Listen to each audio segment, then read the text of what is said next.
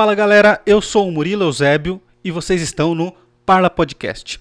E hoje estamos aqui para falar de literatura com ele, o escritor das massas, Hildon Vital de Mello. É o professor mais conhecido como Camaleão Albino, chamado por mim carinhosamente de Camales. Você tá bem, Camales? Cara, tô bem, obrigado aí. Não sou um escritor da massa ainda, mas quem sabe um dia eu vire.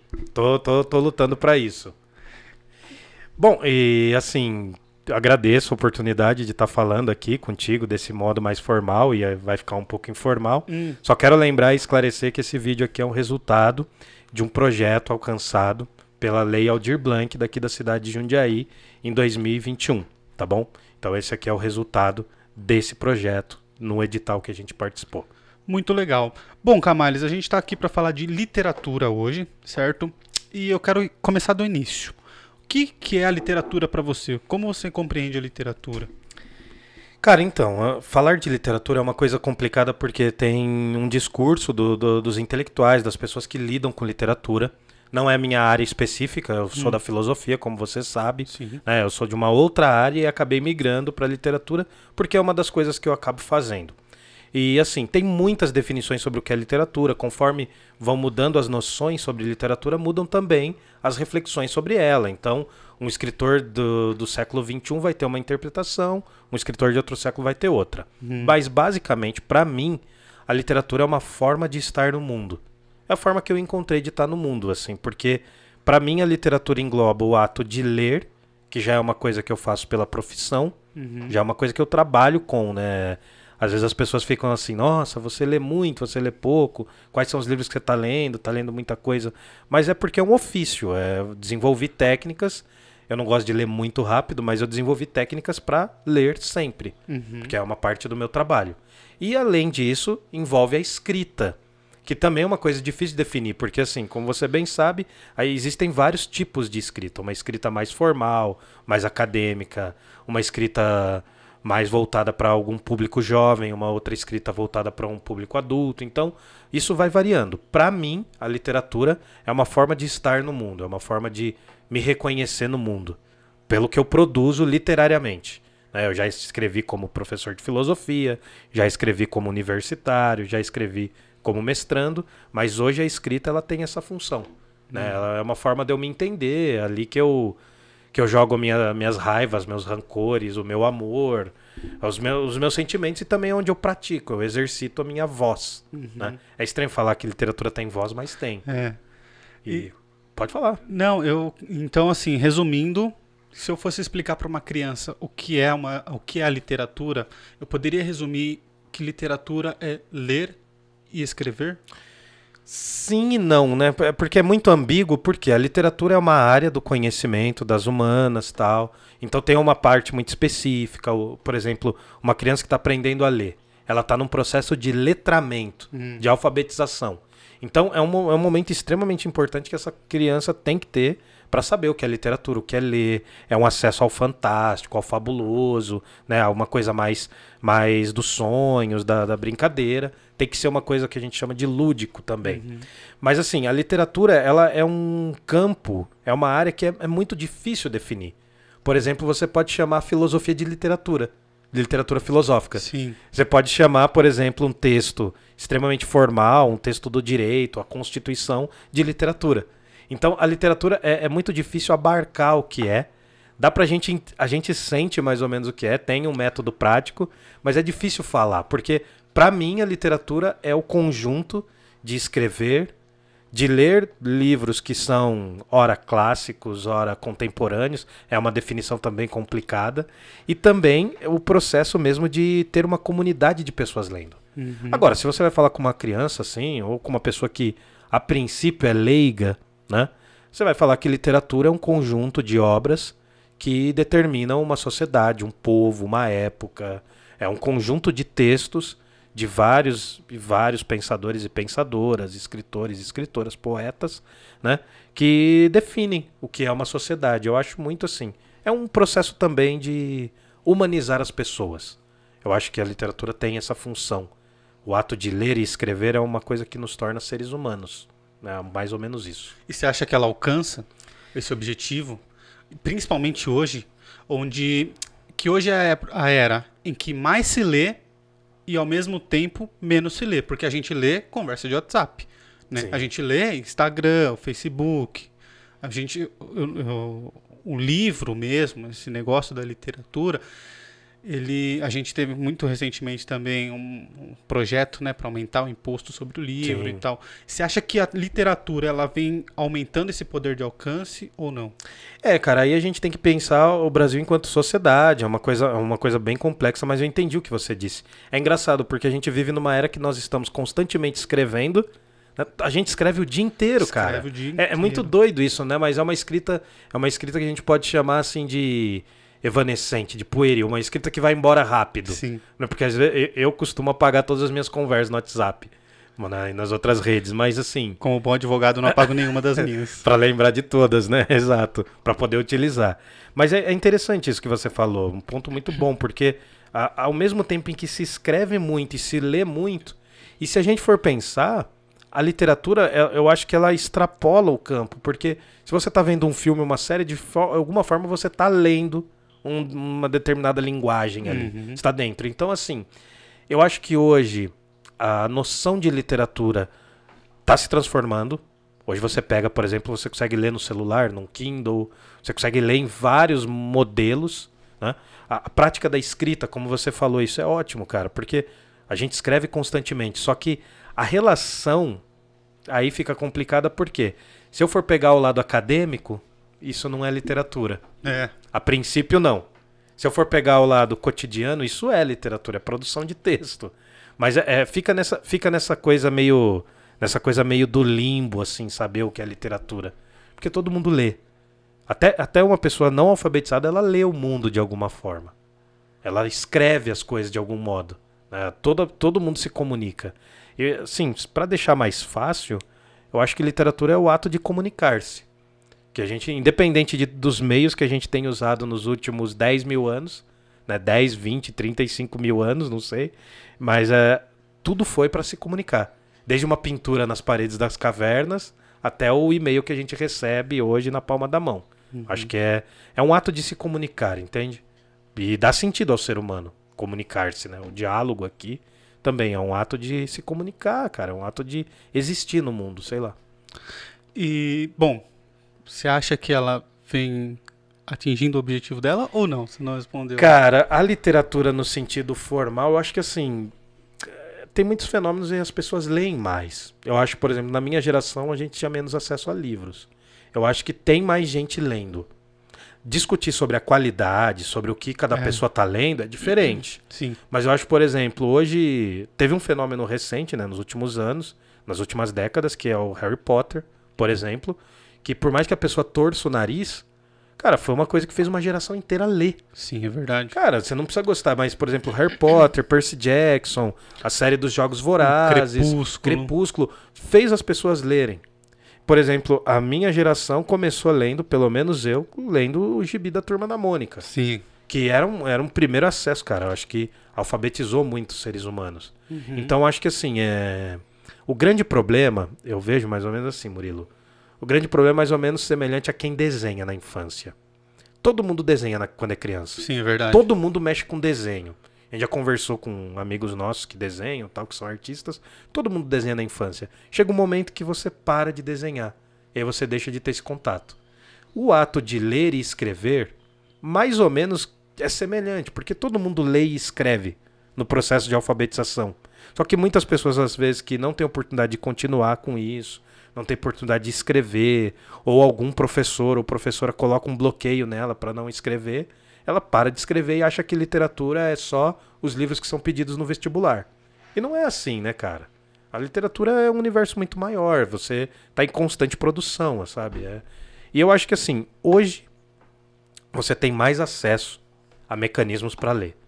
Você baixar um e-book, você comprar um Kindle, você ter um acesso a um livro na palma da sua mão, escrever uma poesia direto no bloco de notas, como tem muita gente da cidade que faz isso, é um ato de é um ato literário, é um ato de escrita. Até o, o lance do bloco de notas é uma coisa que está em desuso, porque você tem uma conversa com um grupo com você mesmo, né? Sim. E você manda no seu próprio WhatsApp ali alguma Cara, coisa eu- que vem na sua cabeça. Eu faço muito isso. Eu te- Você tem um grupo só seu? tenho, eu tenho um grupo, eu tenho um grupo só meu que eu vou salvando as coisas que me interessam, daí eu vou limpando. Geralmente fica atulhado. É. Mas assim, eu, eu vou salvando, por exemplo, alguns links que me importam, algumas coisas assim, em várias áreas, desde algum filme que eu quero ver, daí eu deixo salvo ali, enfim. Eu, eu acho que isso também se torna uma coisa comum, cara. A pessoa tem um grupo só dela no WhatsApp que ela vai mandando, é meio que um é um quartinho. Isso, É o verdade. quartinho da casa, sabe? É o quartinho do entulho, assim, o quartinho da bagunça. Sim, mas eu acho que literatura, cara, é- é porque não dá pra dizer o que é exatamente a literatura, porque você pega quadrinhos. Quadrinho é literatura, cara. Uhum. E por muito tempo, muita gente desprezou os quadrinhos. Hoje os quadrinhos já são vistos, né, assim, de uma outra forma, já são artes, são obras de arte também. Então eu acho que é, é muito moldável. Né? Falar que, por exemplo, a literatura acadêmica ela alcança poucas pessoas. Agora, a literatura como um todo, ela alcança, acho que, todo ser vivo, independente dele saber ler no sentido formal ou não. Pegando dois ganchos que você falou aí, Sim. primeiro sobre o Kindle e agora sobre aumentar esse alcance, você acha que, aliás, quais são os caminhos que você acha que existem para que a gente faça é, que a gente faça aumentar ainda mais esse alcance nos dias de hoje? Você acha que livros digitais, porque assim, eu sei que tem muita gente que não gosta, Uhum. né?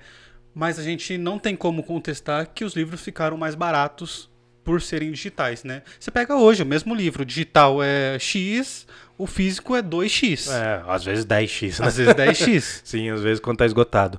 Cara, você quer complementar? Não, não, só queria saber é, o que você pensa sobre os caminhos que a gente pode tomar, as atitudes que a gente pode ter para fazer ampliar ainda mais, para fazer as pessoas se interessarem por, por literatura. Cara, eu acho assim, o ser humano, né, desde quando surgiram os primeiros alfabetos, o ser humano sempre escreveu. O ser humano sempre escreveu, então acho que todo mundo é um pouco o escritor da sua própria história. É verdade. Eu não sei, todo mundo se vê como o herói da própria história, né? Você é o personagem principal da sua vida. E coadjuvante na, E coadjuvante na história dos, outros. Então, assim, a, a vida é um pouco isso. É cada um se sentindo principal na sua história, o herói ou anti-herói às vezes, mas todos os outros são coadjuvantes e fica esse, esse lance. Mas o que eu acho é o seguinte, cara, pensando na literatura como produção mesmo de quem escreve, de quem produz livros, de quem desenvolve textos para serem, para serem publicados, eu acho que um, um dos pontos fundamentais, cara, é a gente resgatar de certa forma a dignidade do escritor e da escritora, né? Eu sempre vou falar assim, porque eu acho que a, a figura do escritor no Brasil, ela ainda carece de alguns respeitos, assim, sabe? Eu acho que pra gente incentivar mais a produção literária, por exemplo, uma coisa que acontece, muito comum, acho que não sei se você passou isso na escola, eu passei, porque eu fui um péssimo estudante. Hum, A literatura não me interessava na escola. A mim também. Cara, porque no ensino médio eles falavam que era pra gente ler como se fosse um tijolinho que a gente ia colocar e aplicar no vestibular. Nem se falava muito de vestibular no meu tempo. E tinha um momento que esses livros eram dados, né? Sim, eu, sim. particularmente, eu estudei no SESI, aqui de Jundiaí, e os livros eram dados nas férias. Cara, você matou minhas férias, entendeu? Não, Uma e, criança. E matou os livros, né, ao mesmo tempo, né? Então, é- é- não, eu entendo isso, mas é é uma política, cara, porque assim, o ato de ler é um processo muito demorado. A criança entender camadas de leitura, até pra adulto, até pra gente, cara. Tem texto pra gente que é inacessível. Uhum. Tem texto que é mais acessível. Por exemplo, ler o letreiro de um ônibus quando ele tá chegando, pra muita gente não é acessível. Por exemplo, alguém que é analfabeto funcional, quem não tem o acesso à escrita e à leitura, essa pessoa não vai saber. Mas eu acho assim, pensando no- no- numa questão educacional, eu acho que a gente tem que incentivar o ato de leitura. A gente tem que entender que esse processo não é um processo que se faz só na escola. E aí vem a dificuldade, que é fazer em casa. Ler em casa. Eu tive o privilégio de ser alfabetizado pela minha mãe recortando e me ajudando a recortar jornais velhos Ah, em que eu colocava as letras. Né? Ela falava, hoje a gente vai recordar, recortar um monte de letra A. Aí eu tava mais ou menos aprendendo que era letra A, então ela via as palavras, ela mandava eu recortar, eu ia recortando. Foi assim que eu fui alfabetizado, cara, um pouco antes de entrar na escola. né? Eu peguei esse. Assim, é claro que é completo mesmo, só quando tá na escola, cara, Sim. com a sociabilização. Mas enfim, eu acho que assim, a gente precisa de políticas de incentivo ao ato da escrita produzir mais escritores. Uma coisa importantíssima também, Murilo, nessa área é, por exemplo, tradutores. Se a gente incentivar pessoas que falem outros idiomas para que elas possam traduzir livros. Um grande, um grande país que lê muito é um país que traduz outras culturas. Que é meio assim, né? Aquela coisa de você devorar uma outra cultura. Uhum. De alguma forma você acaba absorvendo, né? Isso tem vários nomes, né? Antropofagia tal, que tinha um movimento modernista. Mas enfim, uh, você devorar outras culturas e trazê-las para si também é um ato fundamental. E, cara, incentivar para que as pessoas leiam, né? É meio difícil disputar com o celular, né? Pensa um adolescente de 12 anos, pré-adolescente, entre 10 e 12 anos. O celular é muito mais atraente do Por... que um livro. Até porque ali está o interesse que o algoritmo acerta muito no que ele quer, né? É uma forma de leitura. O engraçado é que estão lendo as nossas preferências. A, a, grande diferença é que às vezes a gente não sabe ler quais são as nossas preferências, mas que nos algoritmos eles estão lendo as nossas preferências, eles estão. Uhum. Entendeu? A tecnologia faz isso. E tem um lance também de você gostar de uma coisa e saber o que é bom para você. Sim. Né? Discernimento, então, discernimento. discernimento. Coisa de filosofia. Não espere isso de uma criança ou de um adolescente, porque é a busca do prazer o tempo todo ali. Imediato, da, da, da satisfação instantânea. Então, Sim. assim, uh, eu, eu, vou, eu, vou, ser bem sincero, cara. Eu, eu não me. Eu passei por vários períodos na minha vida. Eu gostava de ler quando era pequeno. Era uma coisa que em casa eu tive a sorte, né? Por conta da, da vida dos meus pais, deles serem religiosos. Então, sempre teve livros religiosos em casa. Então, eu sempre tive um contato, né? Com... A primeira coisa que eu li, eu lembro que foi uma coisa de domingo que meu pai estava lendo um texto bíblico e eu li junto com ele. Uhum. Foi a, prime a primeira memória que eu tenho de ler mesmo, de falar assim, não, agora eu não estou juntando as letras. Eu estou vendo as palavras mesmo e fazem sentido. Você já está considerando que você está entendendo o que você está lendo. Sim, sim. A primeira, uh, bom, o processo de alfabetização foi sobretudo com a minha mãe, mas com o lance do, do meu pai era um domingo e a gente sempre tinha que ler algumas passagens bíblicas. E aí, no caso, o meu pai, ele foi me falando, não, ó, lê aqui e tal. Fui indo, fui indo. E cara, esse é o processo, esse é um processo mágico. Porque na época você começa lendo a palavra mesmo. Sim. Você vai juntando as sílabas tal. Aí depois que você passa um tempo, se você tem o costume, você vai vendo que ler não é você ler a palavra, mas você vê aquela palavra e já entende aquele código. É um processo muito longo, mas enfim. O que eu acho é o seguinte, cara. Esse processo dos 5 aos 15 anos é extremamente importante para formar leitores e escritores.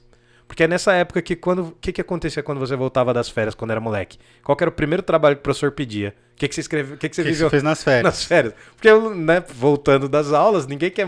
Tá muito. O professor não preparou muito bem. É, primeira Nossa, semana é sempre assim. de férias é. também. Todo mundo tá de férias. Então, assim, mas ali, cara, tem muita coisa interessante. Ali, nesse processo, o que, que você fez nas férias? Hoje acho que nem. A galera nem pergunta tanto isso. Porque não tem mais férias, né? A galera se vê o tempo inteiro, se é, conversa o tempo inteiro. Então, assim, você contar alguma história era realmente novo. Uhum. E aí eu volto para acho que o princípio, que eu acho que é fundamental para você incentivar as pessoas a lerem. Que elas contem histórias, mano. As pessoas têm que se contar histórias. As pessoas têm que ouvir histórias uma das outras.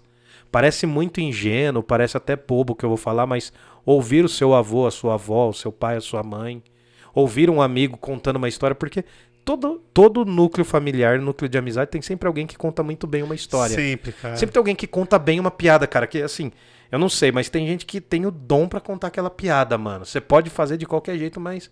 Então, é, é, essas coisas eu acho que formam a parte criativa nas pessoas. Só que assim, se você se voltar só pro celular. Da mesma forma, cara, não dá. É, um mini gênio também não é a proposta. Porque às vezes a pessoa lê desde a infância, mas não é sociável. É. Então tem, eh, você vai eh, numa coisa você ganha e noutra você perde. Então acho que assim, o processo para você adquirir mais leitores, mais leitura, mais escritores, mais escrita, é esse processo das pessoas contarem melhor, contarem sem medo. O ato do escritor é esse, mano. É contar sem medo de que alguém vai vir te questionar. A primeira forma de você criar um texto é totalmente livre, mano. Uhum. Ah, se eu for me preocupar com as contas que eu tenho que pagar, com o que vão falar de mim, o que, que aquela pessoa vai pensar de mim, você não vira escritor, cara. Não vira. Nossa, é um processo muito árduo. Ô, Camales, é, eu tenho uma pergunta para fazer Porque você falou sobre isso, de ninguém mais sai de férias, né? Entre aspas, porque antes tinha um negócio assim, falando muito sobre a escola, né? Pô, você saiu de férias, você volta outra pessoa, né? E você olha seus amigos, todos são outras pessoas. Sim. Hoje, isso não acontece porque a gente tá um acompanhando o outro o tempo todo. Você acha que o stories do Instagram é uma maneira de contar a história, cara? Cara, eu acho que as redes, as mídias, são Uh, isso, isso é muito interessante, essa pergunta, porque as redes sociais são uma das melhores formas de você entender o que é um ato de escrita. Só que ali nos stories também tem essa preocupação, porque ninguém posta a conta que não tá paga, Sim, não. perrengue. Todo mundo é feliz nos é. stories. Só é triste que se quer causar um impacto. Sim. Sim, tem isso também. Mas é muito interessante o que você falou, porque a linha do tempo das nossas redes sociais é uma narrativa nossa. É uma história que a gente criou ali. Porque a gente não é exatamente aquilo ali. Uhum. Nós estamos no mundo virtual ali. Só que a gente é aquilo naquele momento. Uhum. Então eu penso assim: as redes sociais elas ajudam muito. Isso faz inclusive parte de um processo criativo que eu tô tendo, assim, que é tipo tentar escrever algumas coisas pensando em como seria uma literatura só das redes sociais.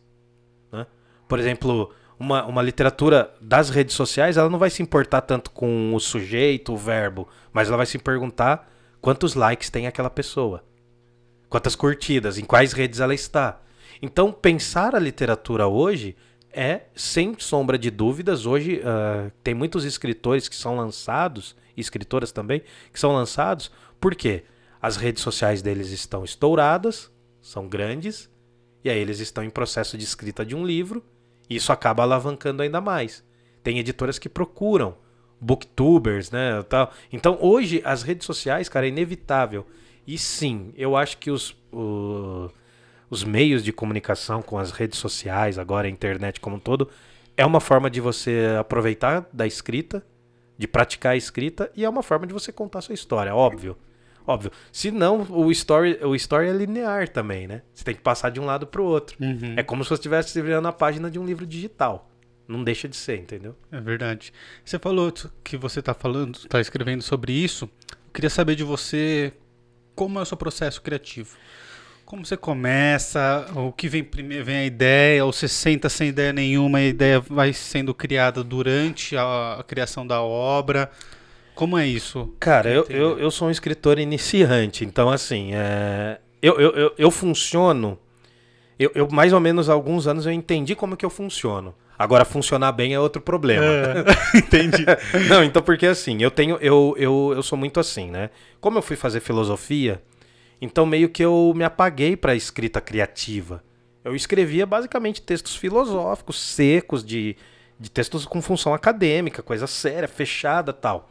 Então não tinha muito espaço para criatividade. Eu tinha que escrever para tirar uma nota. Que é mais uhum. ou menos o que você faz na universidade, quase todos os cursos são assim. Uhum. Quando eu saí da universidade, eu sentia necessidade e tal, voltei a ler muito literatura ao invés de filosofia. Tá. É, eu meio que pulei esse muro da filosofia. Eu leio, voltei depois de um tempo tal, mas o problema é que também virei professor de filosofia, então fica muito mais cascudo, sabe? Uhum. Você não, não quer mais falar de filosofia. Então você procura um outro lugar para se desenvolver. E aí, aí que entra o processo. Eu tenho que absorver uma técnica. É, é, bem, é bem técnico mesmo, você vai ver. Eu tenho que absorver uma determinada coisa para poder fazê-la. Então, por exemplo, quando eu estava escrevendo poemas, eu fui estudar um monte de, daquele tipo de poema para ir aprendendo tal, para pegar os traquejos e, e, é uma coisa assim meio que você vai enchendo o copo para depois esvaziar. Porque, por exemplo, eu fiz o livro de haikais porque eu tava fazendo muito haikai, aqueles poeminhas japoneses Sim. de três linhas. Inclusive são muito bons, cara, cara. Não, mas é, eu fiz, assim, eu fiz acho que uns 600. Nossa. É, não, tá, tá pra sair algumas coisas aí no ano de 2022, mas enfim. Eu lancei aquele primeirinho, tal, pequenininho. E aí, cara, foi saindo, saindo, saindo, saindo. Eu fiquei tipo uns. Eu fazia outras coisas, mas eu fiquei focado naquilo. E aí atirei todas as, as, as balas que dava para tirar, eu atirei ali. Fiz um monte separei alguns, publiquei o primeiro e vou publicar mais outros agora. Aí chegou um esgotamento, fala, mano, eu já sei como fazer aquilo, preciso ir para outra coisa. E aí foram surgindo textos, né, que daí, tipo, participei de concurso tal. Só que daí vai mudando, mano, é, é muito doido porque assim, eu, eu passei no, há dois anos, um ano e meio atrás eu passei a escrever em jornais. E aí era legal. Olha que doido, mano. É meio masoquista isso, mas os caras do jornal mandavam mensagem: quando você vai entregar o texto? Então eu tinha que entregar um texto, mano. Daí eu falei: não, agora eu preciso fazer um negócio técnico de duas páginas. Só que ao mesmo tempo é criativo, porque eu tenho que lembrar de alguma história. Às vezes, eh, cara, não dá para dizer quando vem. Tem um lance da criatividade, mas tem um lance da transpiração também. Uhum. Tipo, você produzir um texto, cara, é um negócio muito chato às vezes. Você fala, não, mano, eu tenho que fazer porque agora. Então você lê textos que te inspiram, mas ao mesmo tempo você tá pensando em alguma história tal. Às vezes, cara, às vezes surge do nada. Você lembra de algum amigo seu que tinha um tique engraçado ou falava uma frase interessante. Aí dali pode surgir uma história. Então, assim, uma outra coisa que eu faço constantemente mesmo, né? Vira e mexe eu tô voltando, às vezes eu saio, mas é a escrita de um diário. Pô, Tipo, que legal. Eu tenho um cara. diário desde 2005.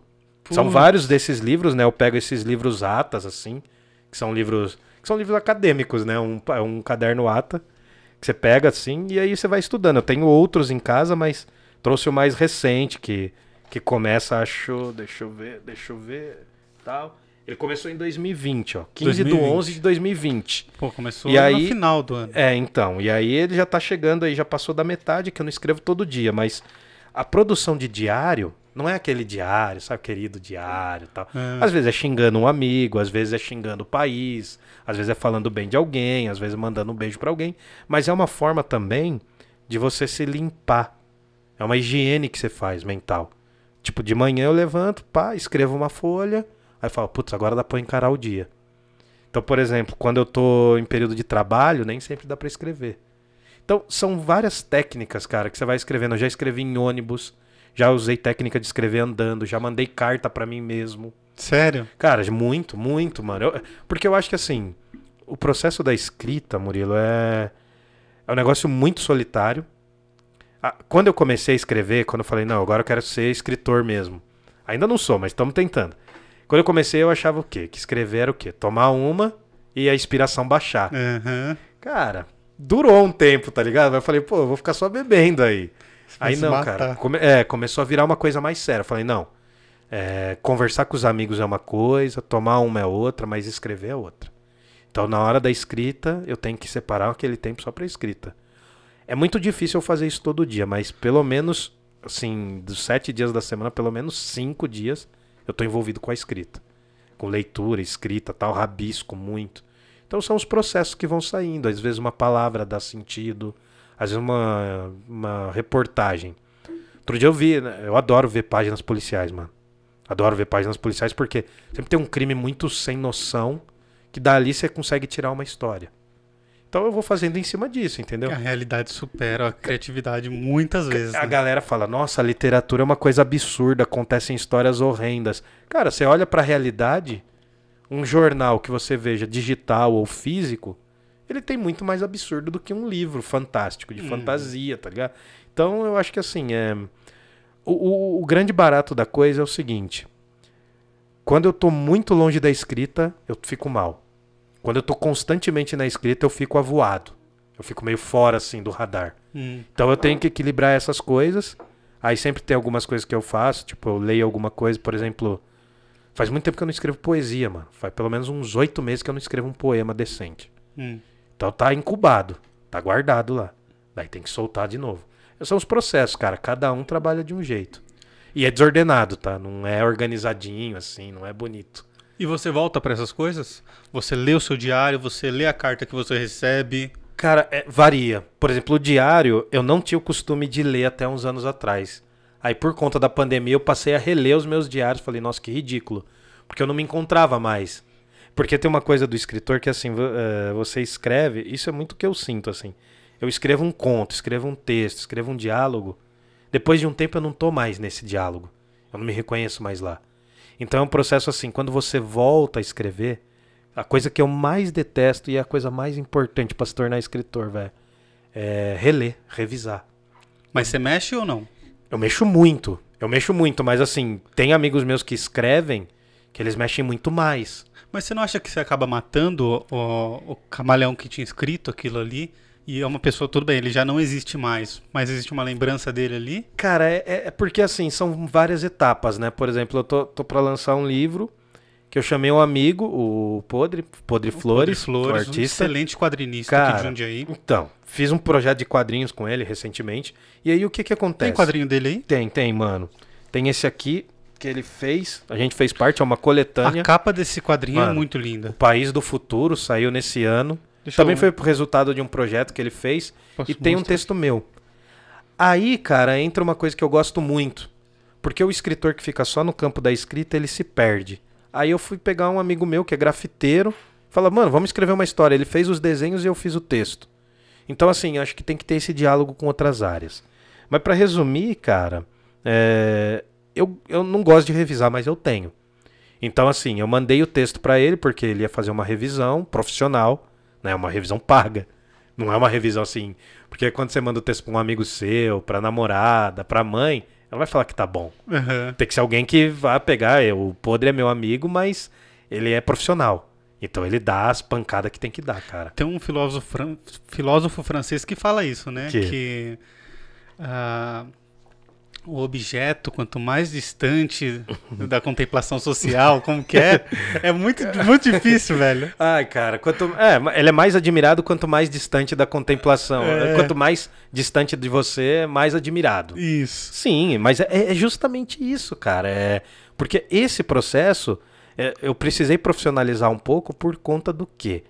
Porque, mano, se eu, eu, mandava os textos pra minha namorada, até pra ex, pra ex que eu tive, eu mandava também, falava, nossa, tá lindo, você escreve super bem. Cara, mas não era isso. Não é? Não é isso, porque não, você não quer um elogio, você quer justamente alguém que critique. E aí o que, que eu faço hoje? Eu escrevo o texto, demora, cara, dá uma ansiedade do caramba. Releio, corto, limpo, organizo. Eu tinha muita dificuldade para escrever diálogo, aí eu fui aprender, porque eu fui ler escritores que escreviam bons diálogos, e aí eu fui pegando as técnicas dele, as malandragens dele, eu fui usando nos meus textos, entendeu? Uhum. O escritor é um bom ladrão, cara. Um bom escritor, uma boa escritora, um bom poeta é um ladrão, mano. Ele sabe onde roubar as coisas que ele, lhe interessa. Ele vai juntando as ideias isso, ali. Isso, e vai montando quebra-cabeça. É mais ou menos também como um investigador. Você vai montando a sua historinha até chegar ali, né, mano? Por exemplo. Literatura é uma ciência viva, assim. Porque Cara, a ciência, ela assim, né? Sim. Você vai usar o estudo do outro e Isso. alguém vai usar o seu. Exato. É uma ciência em movimento, cara. Porque o engraçado é assim. Às vezes eu pego uma frase que um amigo meu disse. É uma frase que eu achei muito engraçada que pra ele, cara. Tem um amigo meu que ele fala assim, não, ele sempre conta uma história, ele fala, não, o resto fica no folclore. porque ele não quer terminar a história, porque a gente sabe que vai vir alguma coisa pesada. Então aí eu acabei roubando isso. Ele não botou na literatura. Eu falei, posso colocar? Ele falou, pode, então agora eu uso. Então são coisas que você vai contando uma história até chegar ali. Então, eh, esse ato, cara, é, é o que é o mais legal. O processo criativo e como você vai fazendo um texto. Então você vai roubando uma ideia aqui, outra ali e chega. Quando aí eu mando para revisão, aí você sente que é, que é profissional. Por quê? Porque daí o cara faz uma revisão de ponto, vírgula, erro de português.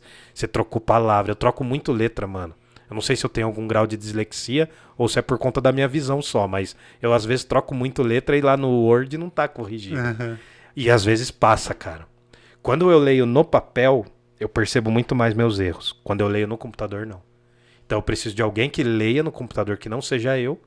Então agora um livro meu tá passando pela terceira revisão, cara. Profissional. Teve a revisão do Podre, teve a revisão de um cara da editora e agora o dono da editora tá revisando. Pô. Então são três revisões. Isso é um E inferno, passam cara. coisas ainda. Cara, passa, mano. É porque tem um modo de leitura. Você não lê a palavra letra por letra, né? Você bate o Então. olho e pumba, pumba. É, mas os revisores, quanto mais profissional um revisor, mais técnico ele vai ser, cara. Chegou a um ponto, pra você ter uma ideia, Murilo, que às vezes eu tô lendo um livro, livro de editora grande. Eu consigo perceber erro agora. Porque an- antes eu não fazia isso, cara. Eu, eu lia só. Agora eu leio, vou cortando, vou vendo as palavras, vou vendo o que faz sentido. Então, eh, o ato de estar com a escrita é um processo dolorido, mano. É um processo solitário, pre- predominantemente solitário, mas assim, ajuda nessas coisas, cara, porque te forma um técnico também no conhecimento. Tem a parte criativa, que é importantíssima, mas tem essa parte desses pequenos saberes, sabe?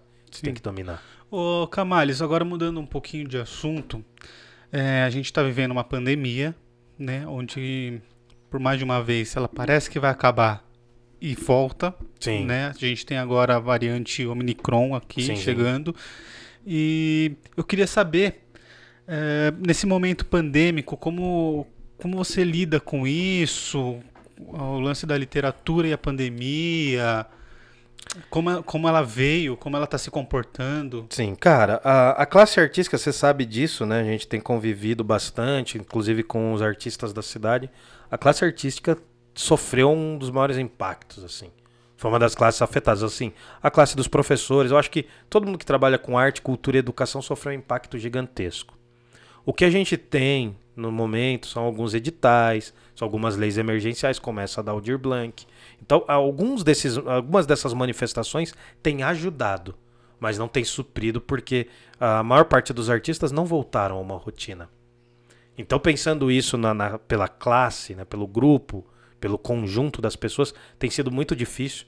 Tenho visto muitos amigos meus sofrendo, tem alguns amigos meus que estão conseguindo trabalhar bem, bastante coisa, mas acho que a pandemia de alguma forma afetou todo mundo. Eu usei esse período para escrever, porque hum. era uma coisa que eu não conseguia fazer tanto, porque assim, a, a rotina da escrita também cansa. Então você tem que criar novas outras rotinas. Por exemplo, agora o lance de escrever nos jornais para mim se esgotou. Então eu tô naquele processo de procurar uma outra coisa. É o lance do camaleão. Eu tô precisando agora mudar, pegar uma outra coloração, porque assim, eu vi que eu sou capaz de escrever nos jornais pequenos. Agora eu preciso ir para os jornais de médio porte, para depois ir para os grandes. Então, você vai sentindo onde você chega, onde dá pé. É igual nadar, né, cara? Onde dá pé, você, pô, no começo você fala, putz, dá pé até aqui. Mas você sempre quer ir mais. Então, são esses processos, cara. Eu vejo esse período da pandemia, né? Apesar de todos os sofrimentos, não estou minimizando, não, é. foi um, não foi um momento de gerar novas oportunidades, mas eu tive essa possibilidade de escrever, colocar algumas ideias em ordens, de surtar também, quem não surtou durante esse período não é ser humano. Quem não tá louco tá quem maluco. Não, quem não tá louco tá doido, isso, maluco. Exatamente. Boa essa frase, inclusive, já vou usar. E aí o que é que acontece, cara? Eu acho que assim, uh, nesse período pós-pandemia, o período da pandemia, inclusive, fez com que muitas pessoas criassem, produzissem mais. Por não estarem, por exemplo, nos espaços públicos, muita gente do, do, do mundo artístico criou mais. Então eu acabou, acho, é... acabou não quer dizer, eu não posso falar que ajudou, né? Porque não é uma coisa boa. Uhum. Mas eu acho que acabou favorecendo essa possibilidade de um, de um encontro, né? Voltar para a caverna, sei lá. Sim, e também tem o lance da administração do tempo, né? A partir desse momento que todo mundo passa a trabalhar em casa, você já não gasta mais aquelas duas horas que você gastava indo e voltando do trabalho. Muitas coisas você passa a fazer online, né? Assim, muita, muita gente fez, né? Surgiram muitos entretenimentos, inclusive os podcasts. Podcasts explodiram. O nosso, o nosso podcast é um fruto né, do, do, da pandemia também. Sim. Né? Você sabe melhor disso porque você que criou. E, mas assim, eu vejo que, cara, agora a sensação que eu tenho, né? Claro, quero voltar para a rua o máximo possível, porque a rua, a rua é uma das grandes aliadas de quem escreve. A princípio, não é bem a rua, né? É o ouvido. Uhum. Quando você tá na rua, você tá ouvindo muita coisa. É verdade. Cara, não tem coisas nada... diferentes, você cara, não controla, né? Cara, muita coisa que eu já escrevi saiu de um ônibus, mano. Porque você tá ouvindo no ônibus alguém xingando alguém, é maravilhoso. A sensação de estar ali é horrível. É. Mas quando. Depende, cara. Porque às vezes quando você pega um ônibus vazio, você vê Também é aquele balancinho, né? Você fica com a cabecinha na janela refletindo. Sim. Daí fica tocando uma música do Belchior de fundo, né? Você fala, nossa, o que, que eu vou fazer da vida? É. Garoando, você só Sim. vê a, a, a chuva escorrendo, escorrendo no, vidro. no vidro. Não, é, cara. Então, isso pode ser poético, cara. Mas, mas é isso que eu tô te falando. Muita coisa que eu produzi surgiu desse contato de estar tá na rua, de estar tá nos espaços.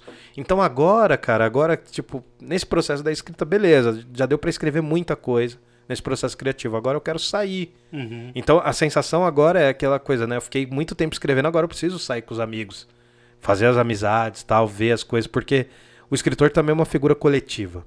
Na produção, geralmente é ele é solitário. Geralmente. Mas, Mas na, junção de na junção de ideias, cara, cara, você aprende muito quando você está conversando com outras pessoas, entendeu? Camales, agora eu quero fazer a última pergunta, já encaminhando para o final. Certo. Responda aí em cinco minutos. Certo. Cara, qual a importância da literatura no seu cotidiano?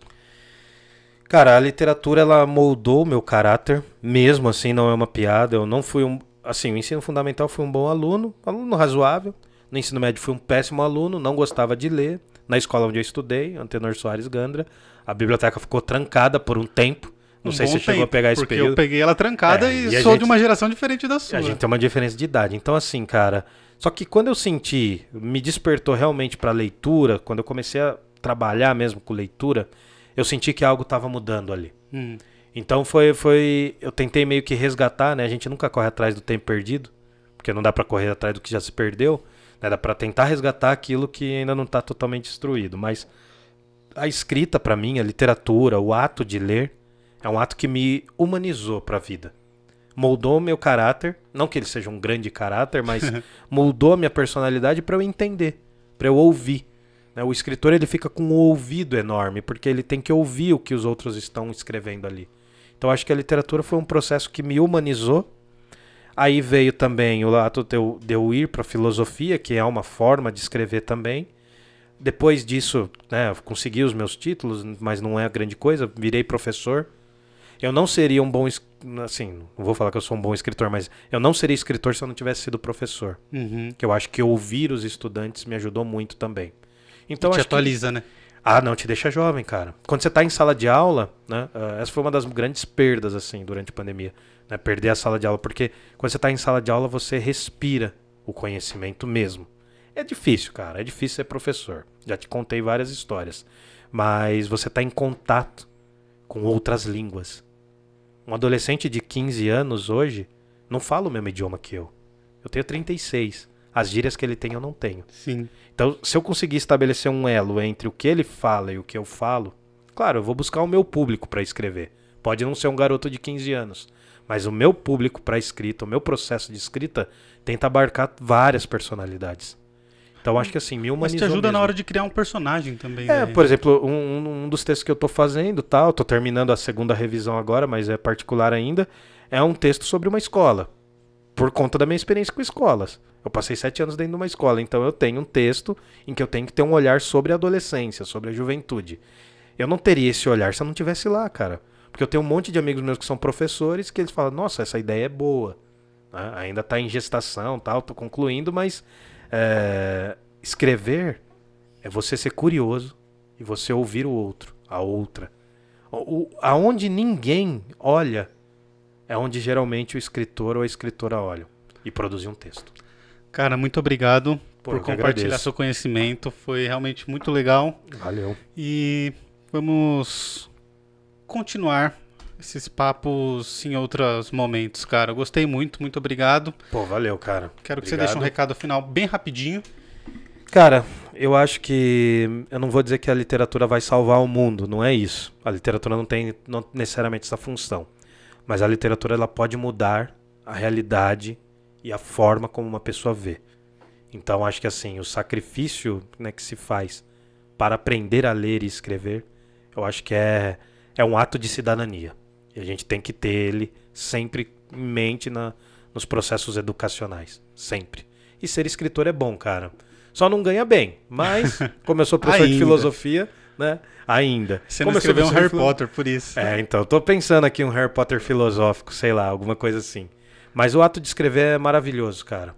Então procurem escritores e escritoras que falam com você, que te atingem, que atravessam você quando eles estão escrevendo o texto. É isso. É isso. Muito obrigado a todos que assistiram até o final. Valeu. Um grande beijo e um abraço a todos e até Valeu. a próxima. Tchau. tchau. tchau.